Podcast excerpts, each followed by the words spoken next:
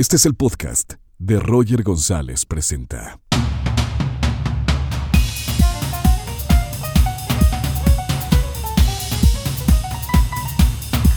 ¿Qué tal? Ah, gracias. Gracias por estar aquí.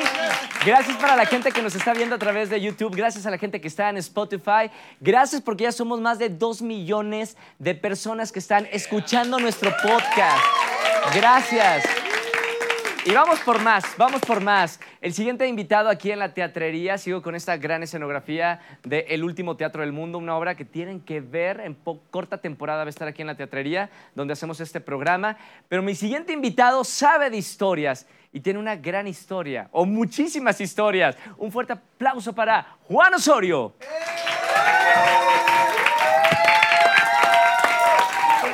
Muchas gracias. Bienvenido, señor. Buenas, buenas, de verdad, muchas gracias y buenas noches, buenas tardes, buen día. Adelante. Pues claro, el podcast lo pueden escuchar en la mañana, antes de irse a Claro. trabajar, en la tarde o en la noche antes de dormir. Lo recomiendo en la noche antes de dormir porque las pláticas que tenemos aquí, Juan, son muy inspiradoras. Y como comienzo siempre, y le digo a los invitados, todos tenemos una historia. Sí. ¿Cuál es la tuya? Yo creo que mi historia está nada de ejemplo, ¿eh? ¿Cuál quieres? ¿La del niño que empieza a buscar trabajo y una oportunidad? ¿O quieres la del hombre que de repente tropieza por la vida? ¿Cuál, cuál O- es la- ¿Cómo la ver, ves ¿cuál? tú? Si tú de- tuvieras, imagínate que mueres, Juan. ¿Cuál quieres que le guste? A ti te gustan las historias y te va a contar. eh, eh. Esto te va a gustar. Mueres, Juan Osorio. No sé si eres católico. Vas al cielo y te pregunta a Dios, Juan, cuéntame tu historia. Me regreso. Me regreso. Mi historia es muy sencilla. Yo, obviamente, y la gente siempre se ríe cuando cuento esto, pero es de verdad. O sea, yo de repente de chico, pues yo quería ser este, actor de telenovelas y galán. Desde chiquitito. Sí, y yo por eso llegué a Televicentro, en eso no existía en Televisa. Y llego, y lo peor que pudo haber pasado es haberme atravesado un espejo. ¿Por qué? Pues porque para ser el espejo de galán nunca dije. No va, eso va. Entonces en ese momento había que decidir qué iba a hacer con mi vida. ¿Es en serio lo que estoy contándote? Desde O sea, chiquito estamos. ah, tú eres de México. ¿Dó- sí, ¿Dónde de naciste. Juan? Yo nací en la Ciudad de México. Aquí mis en la Ciudad de México. Son del Estado de México. Entonces desde chico me llamó mucho la atención que esa pantallita que había detrás de ella. Y no paré hasta llegar a, ese, a, ese, a esas entrañas. ¿Qué, qué veías cuando eras chiquito? Porque No, eso. Había caricaturas. ¿Solo eh, caricaturas sí, y novelas. y novelas? Mira, había un programa los domingos que se llamaba eh, Teatro Fantástico Sí. con Cachirulo. Sí, claro. Y ese programa yo lo veía, entonces eso a mí me gustaba mucho. Y bueno, eh, ahí se contaba historias aspiracionales y todo. Pero yo lo que quería era salir. Y yo no paré hasta que llegué y, y salí de actor. Lo que pasa es que te digo que saliendo de un set, veo el espejo y dije, no, o sea, no, sé realista, maestro. No sé el tipo, no eres Roger. Entonces, no, pues sí. que- Oye, Juan, ¿tus papás se dedicaban a, a la no, industria? No, no, no, nada que ver. Soy el único de la familia. No, no, no. Mi papá era empresario y mi mamá de, ama de casa. Eh, mi papá ya murió. Pero el chiste de esto es que yo empiezo a actuar y hubo alguien, porque sí, yo sacaba y entraba.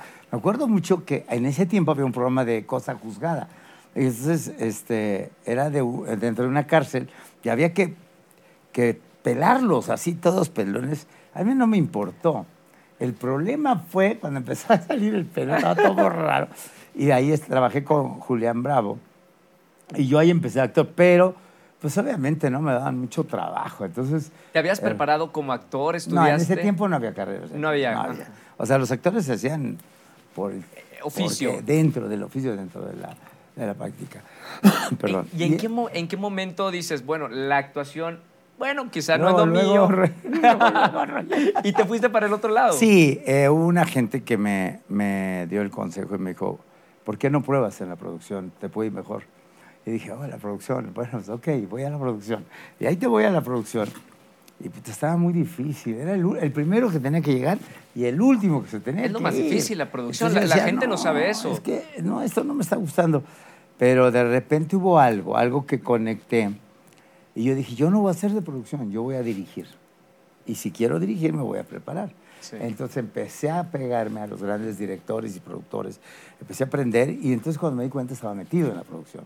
Y ya estando metido en la producción, pues sí, fueron años, esto que les estoy platicando es por el tiempo. Claro. Pero obviamente cuando yo me, me voy a, pretendo ser director, en ese tiempo las puertas se cierran, no eran tan fácil. ¿Todavía no era Televisa? No, cuando yo pretendo ser ya director, sí, ya era Televisa. Se hizo la fusión Can- Team Canal 8 con Telesistema Mexicano. Sí. Telesistema tenía 2, 4 y 5 y el Canal 8, por eso ah, ah, se llama Televisa. Cuéntame Ahí un poquito de, de- de esa historia que no conocemos, sobre todo mucha gente que, que sigue esta industria. ¿Cómo fue el, el nacimiento de este emporio que se llama Televisa? Viene de la radio, o sea, la radio en la XCW fue donde empieza crecer todo este de, la- de los artistas, donde nace una Lola Beltrán, donde nacen, bueno, ahí trabajaba en el estudio este, auxiliar, ahí tocaba. De ahí viene la televisión Canal 4, fue lo primero que se hizo, el Canal 4 en el edificio de la W. Y de ahí, pues ya se desarrolla el Canal 2, el Canal 5, era muy fuerte televi- telesistema mexicano, tenía pues una, una programación en novelas, programas musicales, este, tenía obviamente domingos espectaculares, no, domingos espectacu- espectaculares, era de Canal 8. Tenemos siempre el domingo. Y de ahí se hace la fusión porque había canibalismo. O sea, en ese momento había dos empresas que se estaban peleando el talento. Pues como ahora, ¿no? Pues ya no tanto, ¿no? Bueno, ya no tanto, hace cinco años sí. No, no, no, se hace cinco años, sí. Pero hoy no, lo que no queremos, lo que no está en Televisa se va a... te- No, no. Claro, Un chistorín. Chistorietas.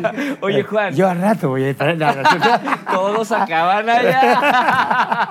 ¿Te gustaría entrar a la TV Azteca? no, yo me voy, y lo tengo bien decidido. Yo me voy, en cinco años termino mi carrera, me cierro un ciclo de mi vida profesional y me voy dentro de... Si antes me muero, pues también me fui de ahí. ¿Cu- ¿Cuántos años llevas en la televisión, Juan? 40 años. Y el- la decisión de terminar tu carrera como uno de los mejores productores de México Gracias. es por... Roger, yo creo que eh, hay muchos jóvenes que hoy en día les gusta la comunicación, les gusta la producción y hay que dejarles ese espacio. Así como yo un día toqué la puerta y quería producir, quería dirigir, yo en este momento llevo 24 novelas producidas.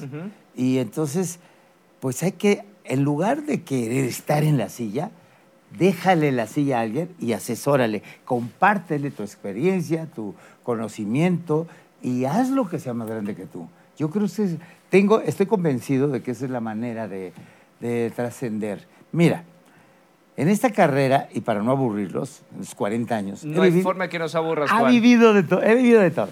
Yo creo que he tenido la fortuna de estar en muy buenas producciones, pero también he tenido la, for- la des- de- la desacierto de estar en momentos difíciles de mi vida profesionalmente. Es como, como cuando tienes una obra de teatro y te está yendo muy bien Sí. y tienes mil gentes aplaudiéndote. Y Roger, tú vas a entender. Y de repente te vas al cuarto de hotel y no cenaste. Y no hay más que un vaso de agua y no puedes dormir y te la pasas a ver a la cama y llorando a veces. Y lloras porque en ese momento las cosas paredes se convierten en tu compañía. Es una soledad que si no aprendes a vivir con ella, te vas al carajo. Entonces, creo, creo que Juan Osorio ya vivió todas esas etapas, todas. Desde ser también una persona que, por desgracia, pasó por la etapa de las adicciones y que salí de ellas. Entonces, sí, ya salí, ya pasé de eso. Hoy en día también pasé por la etapa donde se me muere un hijo de 32 años, que era mi brazo derecho. Sí. Hoy tengo tres hijos y tres hijos que debo dedicarles mucho cariño, porque a lo mejor cuando yo, y no a lo mejor, cuando yo me dediqué a esta carrera sacrifiqué mucho tiempo y muchas cosas con ellos. A veces no fui a sus festivales, muchas veces no estuve en sus meros, con, con, este, sus celebraciones. Claro, ¿Te, te hoy viven arrepientes de- de eso? No, No. No, porque me gusta lo que hago. Y porque si y yo no por eso te pregunto, ¿podrías dejarlo, Juan? Sí, ¿Qué harías? O sea, un día que no tengas que ir a Televisa, ¿qué harías? Una semana que no estés en tu escritorio o en el set, ¿qué harías? es que ahí voy a recaer con mucho gusto. No, no. ahí voy a traer a mis cuates, vete, me vas a cargar. Ahora sí vamos a chupar. Hoy Televisa no me corre. No, sé lo que quiero hacer. Mira, no es en serio. No, no a sacar que algo, ¿no? Este, no, mira, yo creo que a lo largo de 40 años pues he sido director de cámaras, director de escena, he participado en grupos de, de literarios, en la parte literaria de las novelas, he hecho todo tipo de programas, he hecho documentales, hice un documental que hoy es mi orgullo, lo hice de, para un niño de, de- con síndrome de Down. Sí. Y ese documental me orgullo mucho porque ese niño era un fan mío, tenía cáncer y lo único que quería es, él quería conocerme y yo quería conocer de él. Y ambos nos conocimos, yo le hice su historia en un documental. Se lo regalé porque para mí significó mucho. Entonces, todo eso que he acumulado, creo que es importante hoy compartirlo con mis compañeros. Entonces, ¿qué te parece si yo a Televisa le propongo, ahorita no, y como estamos hablando tú y yo, que nadie se va a enterar, yo creo que le voy a proponer que me dé la oportunidad de ser asesor de los jóvenes nuevos como productores. Sí. Yo creo que mi conocimiento les puede servir de algo. Y, y también te voy a decir algo.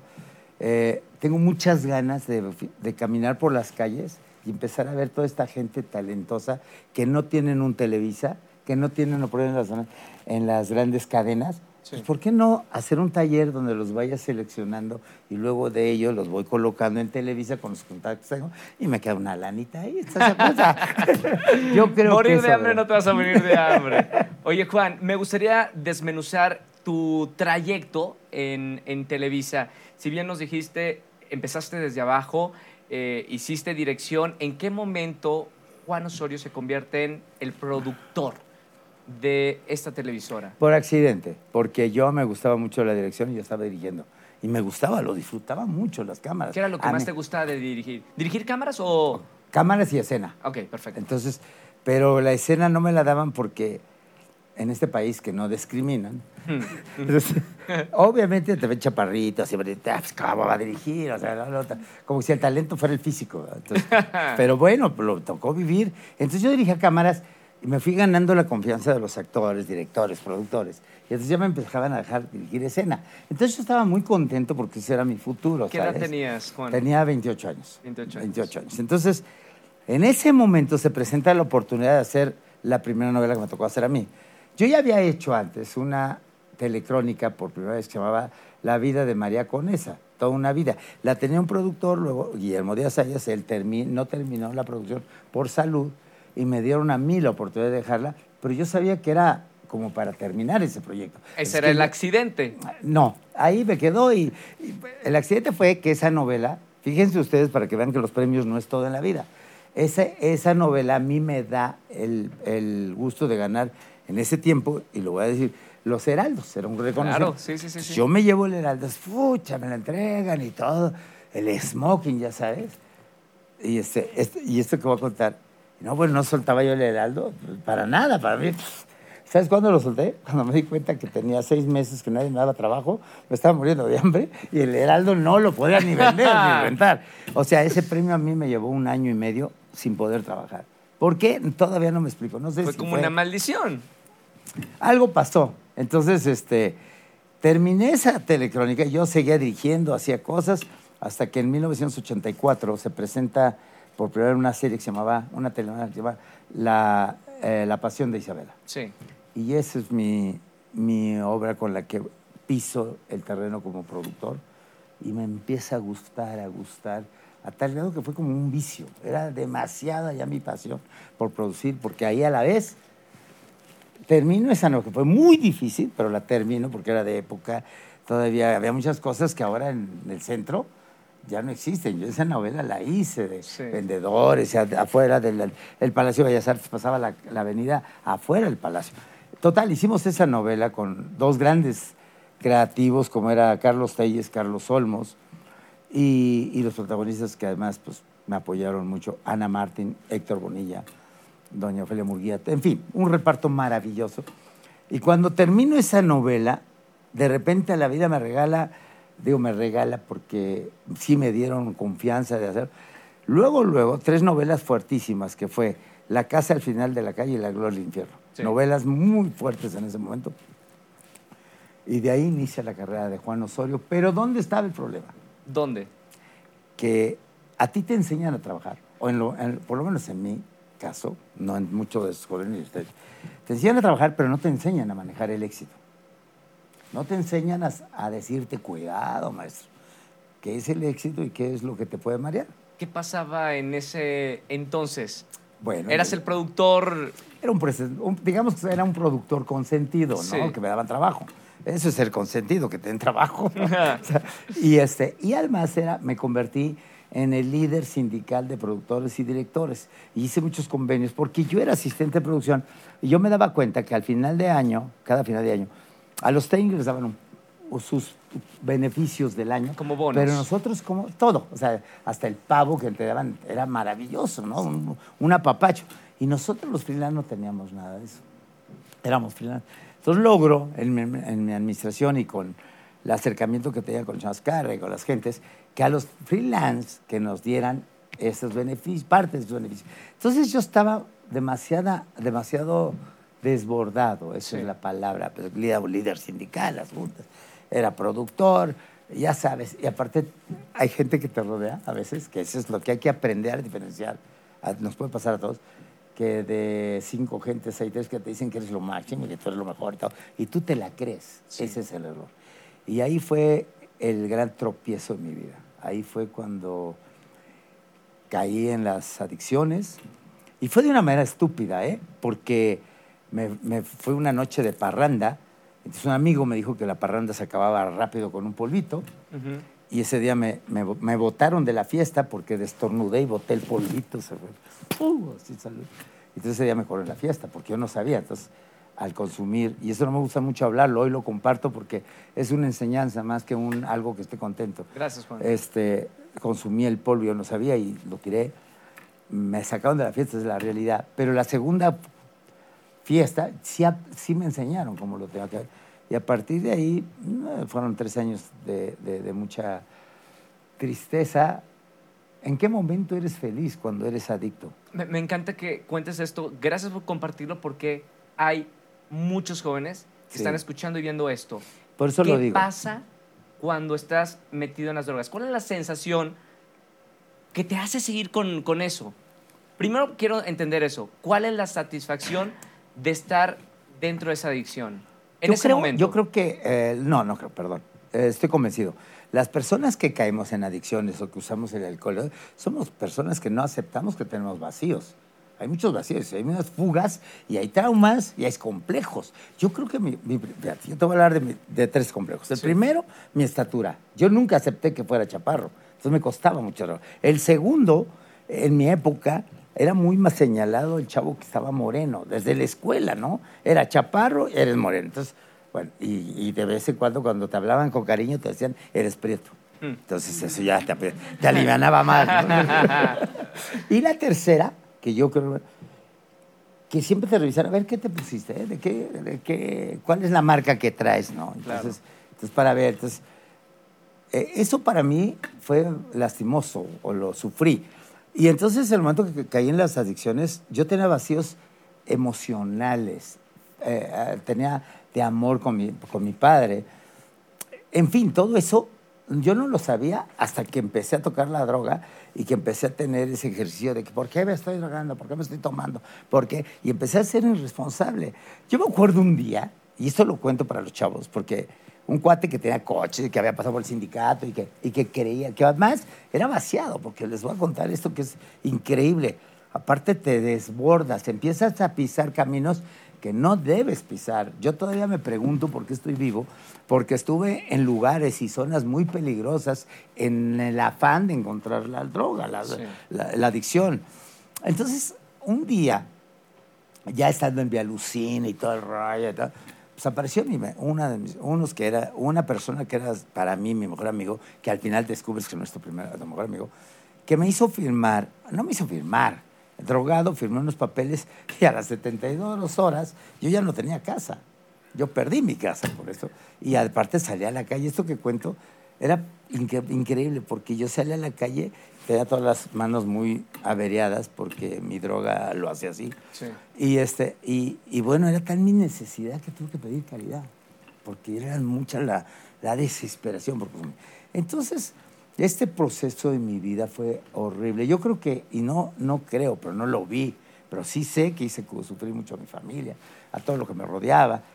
¿En el trabajo no te llegó a Sí, por afectar? supuesto, me corrieron. Pero ¿Te corrieron? Claro, porque él- era lógico. Yo estaba siendo un fraude para la empresa a la que yo le dedicaba, le tenía un respeto. entonces, ¿Llegaste a tener conversación con...? Sí, con mis jefes. Ajá. Sí, con una gente que hasta el día de hoy quiero y adoro y quiero mucho, que se llama el licenciado Jorge Eduardo Murguía. Claro. Me fue a sacar del lugar donde yo consumía. Y aparte yo lo oí y temblaba y entonces escondía todo creyendo que no te iba a dar agua cuando el que, el que te tienes que esconder eres tú, el que estás mal eres tú. Claro. Y, y- y además, yo quiero decir que las gentes que por desgracia en este momento estén entrando en este camino, ahí les platico tres cosas. Hay tres caminos. El primero, van a disfrutarla ahorita que están empezando.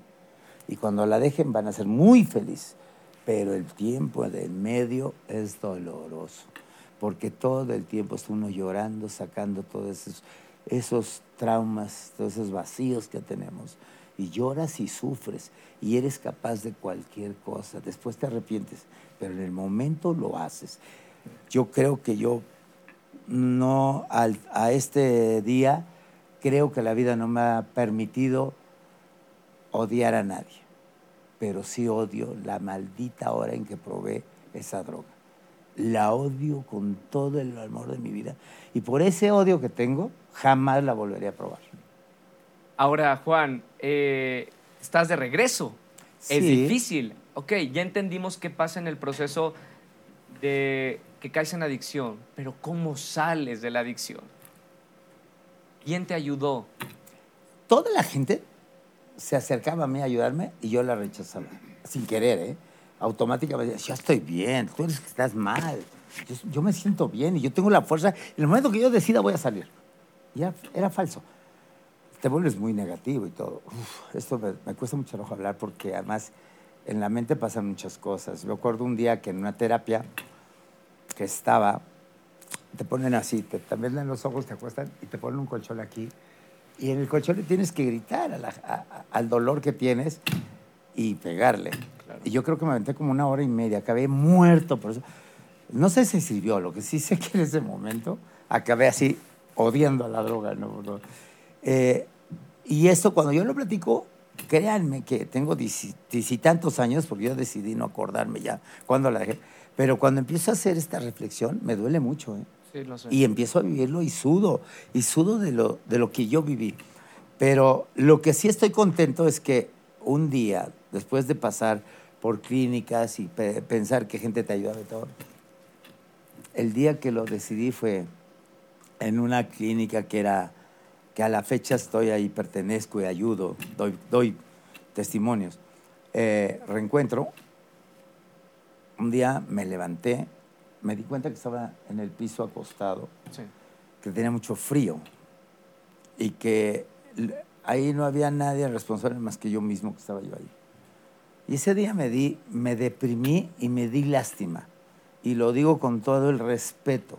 Cuando estás mal te das lástima. Y en ese momento dije, ¿yo qué hago aquí? O sea, ¿por qué estoy aquí? ¿Por qué, por, por qué si luché tantos años por una ilusión, por una meta, por ser alguien, por poderme vestir bien? ¿Por qué otra vez todo está en la calle? Todo está hecho pomada. Me levanté, fui con el responsable del grupo y le dije, oye, me voy. ¿Cómo, Juan, me voy. Juan, es que te vas a morir. Me voy, maestro. Doy las gracias, le di las gracias a me voy. Y me salí. Y me fui porque en ese momento yo decidí que nunca más iba a probar la droga, ni nunca más iba a causar ese problema de mi vida, ¿no? Y al día de hoy lo he logrado. No sé si mañana siga, pero hoy me da mucho gusto estar frente a ustedes, decirles, sí, sí lo he podido lograr. Me da mucho más gusto haber regresado a lo que me gusta hacer, pero lo más importante, no voy a defraudar a, ningún, a ninguno de mis hijos, porque yo he pensado que hay ciclos y he pensado que, el orgullo que yo tengo más para cuando me vaya a morir, sea mañana o pasado, es que el doctor le diga a mi hija o a mis hijos, a Emilio, que es un chavito de 17 años, a Miriam, puta, esto me gusta, y hasta que le digan, tu padre murió de esto, del otro, de lo que ustedes quieran, menos de alcohol y menos de droga. Eso jamás van a, a saber mis hijos porque es el único regalo que les puedo dejar con mucha honestidad. Su padre al día de hoy y a mis amigos, a gente que te quiere, al público. Hay público que cree en ti, ¿sabes? Hay público que, que, le dice a tu hijo, mira, Juan sí salió de la droga, tú puedes. Y qué triste sería que de repente, imagínense que el doctor diga, "Eh, Juan se murió de una sobredosis. Claro que me va a morir una sobredosis. Sí, sabe. Claro que estuve cerca de un panteón porque, porque la manera de cómo consumía yo, pero yo no vengo a hablar de cómo consumía, yo les vengo a decir de lo hermoso que es vivir sin droga y sin alcohol. Y Qué ya. maravilla, Ahí. Juan. Gran ejemplo, qué mejor ejemplo de un papá con esas palabras. ¿Cómo fue tu gran regreso después de esta decisión tan fuerte en tu vida? Tu gran regreso otra vez a trabajar, a tu casa de tantos años, Los a tu Ángeles. Yo vida. creo que siempre el ser humano tiene así como que una lucecita. ¿Eres católico, siempre- Juan? Sí. Bueno, Ahora hay, una- hay muchas versiones. Bueno, pues ahí se, se habla de honestidad. pues, ¿no? No, mi madre es muy católica y ahí- ahí- ahí- ahí voy. Mira, hay dos lucecitas. Hay una luz que siempre te va a iluminar el camino. Y hay una luz difícil, de, pero normalmente uno siempre voltea para acá, para está lo oscuro. Entonces yo creo que el- soy muy afortunado porque esa luz me dio oportunidad. A mí me habían dicho en Televisa que yo regresaría cuando yo hubiese deja- decidido dejar de consumir y estuviera limpio. Entonces fui y dije, ya dejé, de- sí, ah, denme el tiempo que tengo que estar limpio. Y me dediqué a, iba a grupos, platicaba, daba este, pláticas, ¿no? Hasta que estaba ya limpio, ya fui y me hicieron el examen. Porque no les voy a platicar cómo, cómo este, oculté mi drogadicción en televisión, me hacían antidoping, Sí. pero nunca pudieron agarrarme. No les voy a platicar, pero no vengo aquí a dar No, malas no, no, no, ideas. no, no. Eh, eh, Eso justo Pero no fíjense. Pero lo que sí es que llegué ese día con mi jefe y le dije, "Mm, si quieres no te salgas. Dile al doctor que pase. Y pasó al doctor y me sacó la, la, la prueba, me hizo la, el antidoping y me dijo, Juan está limpio. Y me dijo mi jefe, bueno, vas a regresar, pero bajo estas reglas. Y pues sí me pusieron, obviamente era un enfermo, no ibas a llegar a decir, pónganle la mesa puesta, ¿verdad? La gente en tu casa, en Televisa, ¿te quería o te admiraba en ese gran regreso de, de Juan Osorio? Híjole, te voy a confesar algo. Las personas adictas a veces se pierde mucho la confianza. Ellos querían creer en mí, pero dudaban. Ya había fallado muchas veces. Entonces ellos querían creer y lo, lo más grandioso que me regalaron es haberme puesto un escritorio, una secretaria y me dijeron, empieza a preparar algo. Cuando nos convenzas. Y sí, allá aparte regresé y fu, nos fue muy bien. Trabajamos mucho, armamos un gran equipo. Y pues a la fecha aquí seguimos. Ahora, pues ahora me, me divierto, me gusta, me apasiona, pero, pero ahora la vida es mucho más fácil. Mira, dicen que es complicado los horarios, que es complicado el público. Las generaciones nuevas, es muy difícil que se afilien al, al contenido al que yo me dedico, al de las novelas. Sí. Es un producto que no es fácil hoy. ¿Cómo le puedes hacer? Bueno, pues tratando de interpretar los pensamientos de cada uno de estos jóvenes. De pensar el, el que está metido en las redes sociales, ¿qué- este cuate, ¿qué necesita? ¿Qué Es le un don, es un don que tiene que tener un, por- un productor. Pues mira, Es un creo- talento. A mí siempre me dicen eso y yo te voy a confesar. No, el productor, el productor lo que tiene que tener es hambre. Olvídate el don. Porque pues todo, cada ser humano es muy inteligente, de verdad es. Tú te pones a practicar, a hacer una plática con unos chavos de universidad. A mí me gusta mucho eso, tener mucho contacto. A veces me atacan en las, en las redes sociales y todo. Pues ni modo, me dicen el don, ¿no? Oiga, don Osorio, ching, ya va. Seguro que van a pegar. Pero los chavos te enseñan mucho y aprendes muchos. Y los chavos tienen hoy en día muchas ganas de ser escuchados. Estos chavos traen un talento y una capacidad. Mira, un día esta- estaba haciendo una novela, la terminé, una española, se llama Mi corazón, mi corazón es tuyo. Mi corazón, mi, mi corazón era con Silvia Navarro. Sí. Termino. Ahí estuvo una- un amigo argentino mío. Ah, Claro. ah, sí. Bueno, fíjate, termino esa novela y me empieza a entrar mucha inquietud de que decía, chin, o sea, estos chavos están cañones, vienen con las redes sociales, con todo. Entonces empecé a analizar y me encuentro con que en Corea del Sur estaban haciendo contenidos y no necesitaban cama, no necesitaban a la Virgen de Guadalupe y no necesitaban nada político. Era increíble eso. Entonces. Nosotros sí estábamos con la Virgen de Guadalupe. Con la, la- la fórmula. Con la cama Claro, y con claro. el político, ¿no? Con la- entonces dije, "No, algo pasa. Entonces me contacté, me relacioné y no lo vas a creer, porque la vida es maravillosa. Me fui a Corea, me llevé un escritor a mi brazo derecho y entonces como no nos alcanzaba para el viaje, créanme, porque fui a Televisa, y entonces me decían, no, Juan, pero mira, eso no se va. Ok, ok, ok. Entonces me dicen, bueno, mira, por tratarse de ti te vamos a ayudar con esta parte. ¿no? Sí. Entonces voy con la embajada y le digo oye, fíjate que hay esto y esto y tengo esta inquietud. Podemos hacer cosas, dice la embajada. Dos cosas, vamos a hacer.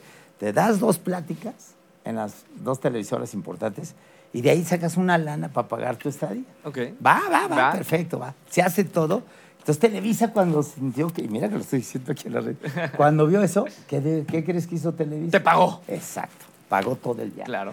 Entonces dije, "Pu, ya tengo lana para allá. Pues, pues, ya, ya, la conferencia como sea sí va a ser, ¿eh? ¿sabes? no sé si me entendieran, pero la conferencia iba. Y este, fuimos a Corea y, y fuimos muy privilegiados. Entramos a las cuatro televisiones más importantes, a los sets de grabación. Tuve contacto con los actores coreanos, con los productores. Soy hoy miembro de, de los productores coreanos, eh, que tiene una asociación y me invitaron, soy invitado de honor. Sí. Y, este, y me platicaron todos sus ejercicios, cómo hacían su, su selección de actores, sus- su, su casting, sus historias, cómo las manejaban. Di las dos conferencias, eran de puros chavos y, y- y coreanos. Bueno, obviamente había un intérprete, pero me emocionaba a mí que les decía, me preguntan en coreano, a ver qué voy. Y, este, y ya el intérprete me decía, fue muy, muy emocionante darse cuenta que sí son diferentes las culturas, son diferentes la forma de empezar. Pero una cosa que yo descubrí con los chavos es que se preparaban tanto que salían los, los estudiantes, se titulaban con dos carreras. Sí. Pero ¿por qué caían en adicciones? Se empezaron a chupar y todo. ¿Por qué? Bueno, porque al salir con dos carreras, todo eso que estudiaban, se frustraban porque los que estaban trabajando no dejaban el puesto. O sea, era bien interesante ese fenómeno. Ellos no dejaban el puesto, el chavo que salía preparado no entraba y entonces había una, una, una pelea, aparte de que no dejaban que tuvieran novia. Yo les decía, es que es, eso va a llevar a la, a la guerra aquí. Claro, claro. ¿Qué van a hacer con todos estos chavitos que, que se enamoran? Y, pero no, ¿eh? Luego los adultos los regañaban. Este, eso sí era verdad. Entonces to- me traje todo ese conocimiento, nos lo trajimos mi escritorio, y de ahí empezamos a analizar cómo hacer una propuesta de novela. Y de ahí sale, este, mi marido tiene más familia, de ahí me la traigo. Es un gran fue- regreso, ¿eh? Increíble el regreso, increíble, funcionó muy bien, adaptamos y todo. ¿Cuál, era esta fórmula de esta telenovela, Juan, que realmente atrajo a millones de jóvenes mexicanos a ver otra vez la televisión? Nosotros en el concepto de, de novela estamos manejando demasiado el amor y la violencia y la, el villano y todo. Y tenemos que empezar a hacer una mezcla como de eh, un híbrido. Meter el amor, todos los elementos, pero agregarle la comedia. La gente deseaba reírse y sobre todo valores. ¿Qué tenían los coreanos? Que había un gran respeto por la mujer, o sea, que, que en sus historias no le no golpeaban, no, no le decían, bueno, lava los trastes, ¿no? Claro. Y aquí es mucho del macho que lava los trastes. Entonces, el darles el juego a, a las historias funcionó muy bien. Las amas de casa empezaron a agarrarlo con mucho cariño. Este, el- el- la, la- la fórmula que teníamos narrativa de hacer. Y una de las cosas que me traje, que me gustó mucho y que lo uso en todos mis, mis proyectos, es la, la gastronomía. Sí. Para mí, el, café tiene que estar saliendo el humo. El caldo, si es un caldo, tiene que. Y si es algo frío, se tiene que transmitir que es algo frío, una crema fría. Eso ha gustado mucho. Eh, me gusta mucho mi país y lo que yo hago me permite fotografiar cosas bonitas de mi país, porque siempre pienso en el extranjero, siempre pienso en mi paisano que está en otro país. Mira, yo acabo de proponer un proyecto, porque ¿dónde va a ser el siguiente mundial?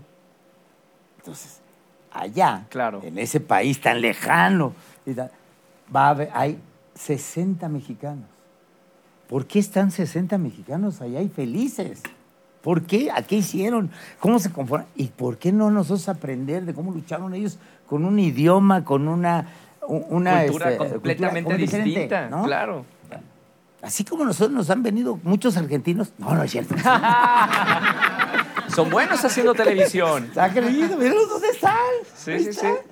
No, o sea, créanme, ustedes vinieron y hicieron que nosotros nos pusiéramos la pila. Claro. Porque vas a dices, la traíste. A ver, ¿en dónde me quedé dormido? Entonces, acabo de proponer que vayamos a hacer unas cápsulas especiales de saber los mexicanos, a ver, se enamoró de una, de, de- de una mujer que no es de su cultura. ¿Cómo Claro. le hizo? Le dice, a las 8 aquí se hace el amor, este no este eso. ¿Cómo le dice, no? ¿Te gustaría producir, te gustaría producir, Juan, eh, una serie para, para las nuevas plataformas? Por ejemplo, Netflix. Sí, por supuesto. ¿Sí te gustaría? Sí, y la traigo pensando. Mira, traigo ahorita Cantinflas, pero para Netflix. A ver, voy a poner un ejemplo, porque siempre lo uso en las pláticas que hago en las universidades. Netflix acaba de sacar una cosa que todo el mundo, y que además es muy respetado, se llama La Casa de las Flores, ¿no? Si la desglosamos y la ponemos sobre una mesa, es una novela cortita. O sea, no tiene nada. Y si me voy a ver La Casa de Papel, y si me voy a ver eh, Permiso para Vivir, y todo esto, son novelas, nada más que contadas en otro ritmo, con otra fotografía y con otra lana. O sea, nada más. Entonces, pero, pero en el género ahí es como si yo te dijera que Romeo y Julieta lo voy a dejar de, leer. Es que es lo, como dicen muchos productores o escritores, las historias ya están contadas, es depende la, la fórmula de contarla diferente, señor. ¿no? Sí. Quiero saber, eh, eh, Juan, ¿cuál es tu telenovela favori- favorita de todos los tiempos y cuáles son las series que ves actualmente? Primero Mi- tu telenovela. ¿Mi novela favorita? De todos ¿Mía, los mía? No, no, no, no, en ¿De general. la que sea? Sí. Ah, no, esa sí te la contesto. Si es mía, no. si, yo te- si tú me preguntas por mi mejor novela, todavía no la hago. Bien. La, mi mejor novela se llamó este, Rina, con Ofelia Medina. Esa fue la novela que a mí me impactó y que me, de muchos años atrás. A partir de ahí, además, fíjate una cosa, un día a mí me tocó hacer, aquí en México se hizo una película súper popular que se llamaba Mecánica Nacional. Sí. Luego de ahí se hizo la versión en televisión y el director era don Luis Alcoriza. Sí. Yo no paré hasta no, hasta no trabajar con él. Y yo estuve en esa serie y todo. Pero yo quería aprender de este hombre, porque a mí me parecía que un español que venía a México, que hacía una película muy mexicana y daba un guamazo, había que estar cerca de él. Claro. Y entonces, espérate, entonces entro en producción y entonces contratamos un Stoneman que tenía que entrar en el backlot. Venía una bicicleta, sacaban un sillón, un sillón de una casa, y este sillón lo sacaban a lo largo para que el de la bicicleta llegara y chocara, ¿se da cuenta? Y ¡pac! calla. Sí. Y ese día no llegó el Stoneman. ¿Y quién lo hizo? ¿El actor? Yo. ¡No! Claro. ¿Tú crees que yo le iba a fallar a Luis Alcoriza? Te Don Luis, ya listo todo, cámara y todo. Y le, y le digo al de vestuario, me das la ropa y me vale gorro. No, pero don Luis se va a enojar, me das la ropa, cabrón. Ya me puse la ropa, corre cámara y salí en la bicicleta, ¡fum! Y fócale. Me puse un guamazo. Y don Luis le quedó muy bien. Claro, yo sí, soy yo, don Luis. Pero el menso que se caía en ese era yo. Pero, pero no dejaba el gusanito de la actuación. Sea como sea en el sillón, caído, pero ahí está. Bueno, como productor también tienes que saber de- de- del oficio de la actuación. Sí, claro. sí. Eh, series que ves, vas a tu casa. Muchas. Dame tres. Te doy eh, permiso para vivir, Ujú, La Casa de Papel, y hay una que, que me gusta mucho que se llama La Monarca. Bien. Ahora, quiero saber cómo es trabajar con tu hijo. Ahora ya que es todo un- Ahí me tocaste un una gran personalidad. Ahí, ahí sí estoy enojado. ¿Por qué? Porque antes era Juan Osorio el productor y ahora es el papá de Emilio. O sea, Bueno, en las nuevas generaciones. Ay, no se puede. Mira, yo creo que Emilio y yo, Emilio y yo hicimos una, un gran pacto y su mamá, los tres convenimos en respetar el área de cada uno. Y hasta el día de hoy eso ha funcionado. Emilio lo único que debe tener siempre presente es, cuando no era nadie, quería que lo entrevistaran.